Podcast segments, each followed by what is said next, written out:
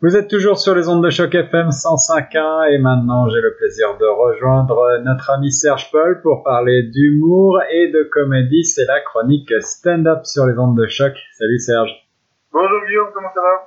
Ça va très bien, je suis ravi d'être avec toi. On va parler aujourd'hui euh, de rythme en comédie et de rythme sur scène parce que, euh, bah, comme pour la musique, l'humour a besoin de trouver le bon rythme pour que euh, les blagues touchent leur public.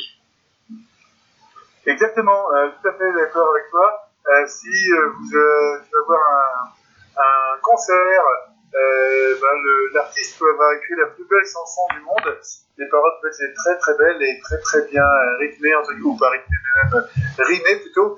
Mais si le rythme n'est pas là, bon ben, le public risque d'être perdu et euh, il faut vraiment être un très grand zéliste de la musique pour pouvoir faire un espèce de rythme un peu différent. Euh, si je peux donner juste un petit exemple, Leonard Cohen a un rythme très particulier que personne d'autre n'a, par exemple, et il faut vraiment euh, avoir son talent, entre guillemets, pour pouvoir se permettre ce genre de rythme-là. Alors, est-ce que c'est la même chose avec les, les, comiques et les comédiens sur scène? Est-ce que chacun a son style rythmique? Euh, Oui, effectivement, ben, le style de Jamel Debbouze qui est très très rapide, euh, ou le style de Kairon qui est plutôt aussi dans la dans l'improvisation euh, est, est, différent d'un style euh, qu'on va trouver chez euh, euh, Kian Kojandi ou qu'on va même trouver euh, chez euh, Eric et Ramsey euh, parce qu'ils sont deux en plus donc le rythme est un peu différent. Mais le rythme en humour c'est vraiment une donnée essentielle. Et, et si les sketchs sont un peu bancales rythmiquement ben, vraiment agir sans, sans tarder alors on a déjà parlé pour les, les, auditeurs qui nous suivent depuis longtemps, euh, pour ta chronique stand-up, on a déjà parlé, je crois, bah, du fait euh, effectivement d'obtenir des, euh, des rires toutes les 15, 30 ou 45 secondes par exemple. C'est quelque chose qu'on retrouve depuis, depuis longtemps, c'était connu déjà du temps de Molière, je crois. Exactement, tout à fait, et je suis content que non seulement tu me fais des bonnes chroniques, mais en plus tu écoutes ce que je dis et tu te rappelles. et, effectivement en fait, aussi impressionnant que cela peut être, euh, on considère qu'un sketch de stand-up doit obtenir à peu près 4 rires par minute, soit donc un rire toutes les 15 secondes. Et en fait, euh, ça semble un peu colossal quand on débute, ouais. mais euh, quand on écrit ses premières blagues, euh, c'est un objectif tout à fait réalisable avec l'expérience. Donc attention, en fait, 4 euh, est une, est par minute. Donc si vous êtes un humoriste plus accompli, on peut en faire 6 par minute aussi. Euh, mais le début, effectivement, 4 paires minutes, euh, c'est faisable. Il faut avoir une bonne construction euh, de, son, de sa vanne, entre guillemets. Donc, et d'ailleurs, parfois, on peut douter de ça, mais comme tu dis, Molière, effectivement, utilisé ce genre de rythmique aussi. Et certains directeurs de théâtre aujourd'hui, ou gérants de comédie club, utilisent la méthode suivante lors des scènes ouvertes ou des plateaux, en. Donc, ils notent le nom de l'artiste qui est sur scène pendant la scène ouverte et euh, sur une feuille, et à chaque rire obtenu, il trace une barre où euh, à chaque applaudissement, ils il, il, font une croix. Wow. Et si le temps imparti de l'artiste a, obtenu suffisamment de rire et d'applaudissements, alors bah, il ouvre la porte, sinon il est invité à, à retenter sa chance. Donc il y a même vraiment des gens qui euh, notent ça, euh, un peu comme les étoiles du Krishna, euh, pour voir si euh, vous avez gardé le bon rythme et si vous êtes capable de continuer par la suite. Alors ça, évidemment, ça prend pas en compte la qualité du rire, la qualité du propos tenu, mais euh, je pense qu'il est important effectivement qu'il y ait un, un rythme euh, régulier de, rythme, de, de, de, rire. Moi, je pense à des comiques un peu plus anciens dans la francophonie, euh, des gens qui n'hésitaient pas à faire des longs monologues sans rire, euh, par exemple peut-être Pierre Desproges. Est-ce que tu crois que ça, ça existe encore aujourd'hui, ce genre de, de comédien? Euh, ben, encore une fois, et quand tu fais référence, moi j'ai fait référence à Leonard Cohen tout à l'heure, là tu fais référence à un autre génie euh, du, de la comédie qui est Pierre Desproges, qui a été euh, inimitable en fait, ouais. qui, qui, savait utiliser les mots. Euh, on pense à Raymond DeVos aussi, qui savait ah, ouais. utiliser les mots, et qui était et qui en fait écrivait rien pour rigoler, mais juste dans ses mots et dans sa façon de faire, on, on rigolait parce que il jouait avec les mots du, avec un génie.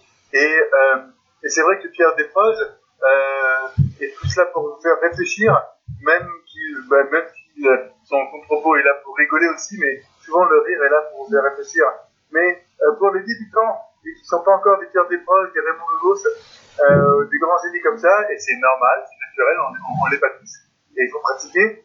Euh, il y a des moyens pour identifier des problèmes de rythme. Euh, on peut s'enregistrer. Ouais.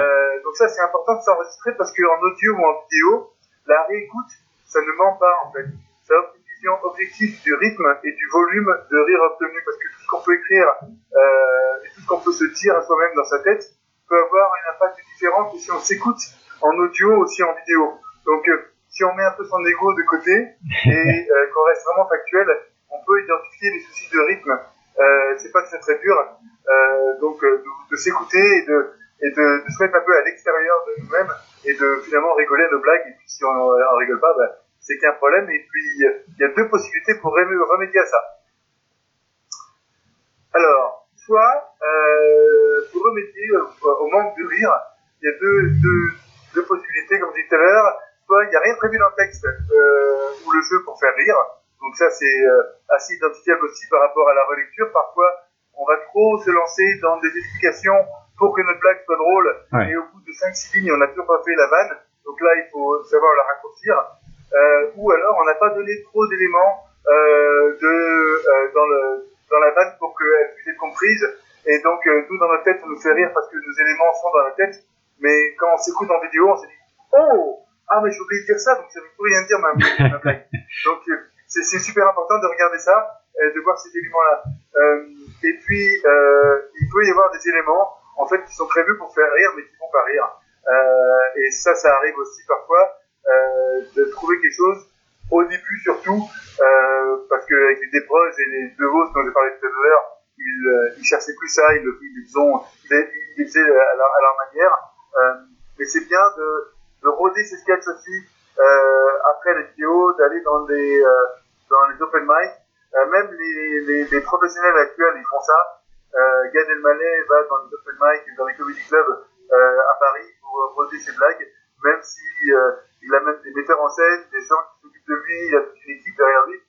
il va d'abord aller voir le public et voir comment le public réagit et il va améliorer ses vannes effectivement grâce à ça. Et son rythme surtout. Voilà, et, et j'ajoute que bah, la technique de s'enregistrer euh, en audio ou en vidéo euh, est bien connue évidemment de celles et ceux qui font de la radio, et même si c'est un petit peu douloureux parfois de se réécouter au début en tout cas, euh, c'est très formateur sur effectivement les questions de diction ou de rythme et sur la manière dont on présente les informations. Euh, tu parlais tout à l'heure, Serge, de, de, plusieurs comiques qui qui ont adopté chacun un style rythmique, une mécanique rythmique. Est-ce que tu vas nous proposer euh, un nouveau euh, extrait cet après-midi? Alors oui, alors moi, pour ceux qui ne connaissent pas euh, tant que ça, et je parle d'un ami euh, franco-canadien, euh, dans les années 80-90, il y avait un comique, il y avait un, comique qui s'appelait Coluche, qui lui a une rythmique très très particulière, qui lui a instauré la rythmique de la personne qui s'exprime mal. Euh, donc il a développé ce rythme de parole là. Ouais. Euh, c'est quelqu'un qui s'exprimait très très bien, qui a failli être élu euh, président de la République, qui a, avait un message politique aussi, et il, il, venait de la rue entre guillemets, et il a su adapter en fait ce, ce langage là, qui n'était pas le sien, mais qui est un langage de personne qui hésite, qui, qui, se reprend, qui bégaye, qui... et on se dit mais il va jamais y arriver à sa blague. Et en fait c'est ce rythme là qu'il utilise pour faire rigoler en fait. Et donc ça c'était un de ses aussi. Euh, on parlait de génie tout à l'heure, mais euh, voilà, Coluche en faisait partie. Donc je vais vous faire écouter ça. je vous dis pas le, le, nom du sketch, mais c'est un petit peu en rapport avec ce qui se passe au niveau de l'activité ces temps-ci. Alors, merci beaucoup Serge Paul. La mécanique du rythme en comédie. La comédie, c'est une question avant tout de rythme. On se retrouve très bientôt avec la chronique de Serge sur les ondes de choc. Hé, hey, là-bas, la blonde avec le gosse au pied. Sec. Ouais, vous avez vos papiers, je suis de la police. Voyons voir. Ginette C'est joli comme nom, ça, hein? Ginette 17 ans ah, Moi aussi De métier, moi, oui. Il est mignon, c'est votre petit frère Hein? Votre fils Bon, reculé. Non, là, c'est un mauvais exemple. Mais d'habitude, ça marche. Hein. Et dis un gosse, c'est grand comme ça, et déjà les cheveux longs, grands comme ça. Faut déconner, merde. Après, à 18 ans, tu te retrouves dans les manifs, hein. Petit salaud. C'est pas le mien quand on va dans les manifs, parce que chez les frères, jusqu'à 21 ans, on n'a pas le droit de sortir. Marqué, on a le droit d'aller le voir, hein. Mais on n'y va pas parce que ça fait trop de peine qu'on le quitte. Alors comme ça, il est là, il apprend bien, et puis quand il sortira, il aura ses, ses, valises, ses bagages, pour faire ce qu'il veut, pour aller poser par terre. Euh, eh, non, euh, attends, eh, il pourra rentrer dans la gendarmerie, dans l'armée de terre, dans l'armée de l'air, dans l'armée de mer, dans la marine, enfin, euh, ce qu'il veut, quoi. Euh, messieurs, j'aimerais mieux qu'il fasse pas police, parce que la police, c'est trop ingrat comme métier. C'est vrai, c'est ingrat, police. Parce que je vois, parce que, par exemple, parce que je vois, parce que quand on, des parce que, par exemple, je parce que les gens nous aiment pas.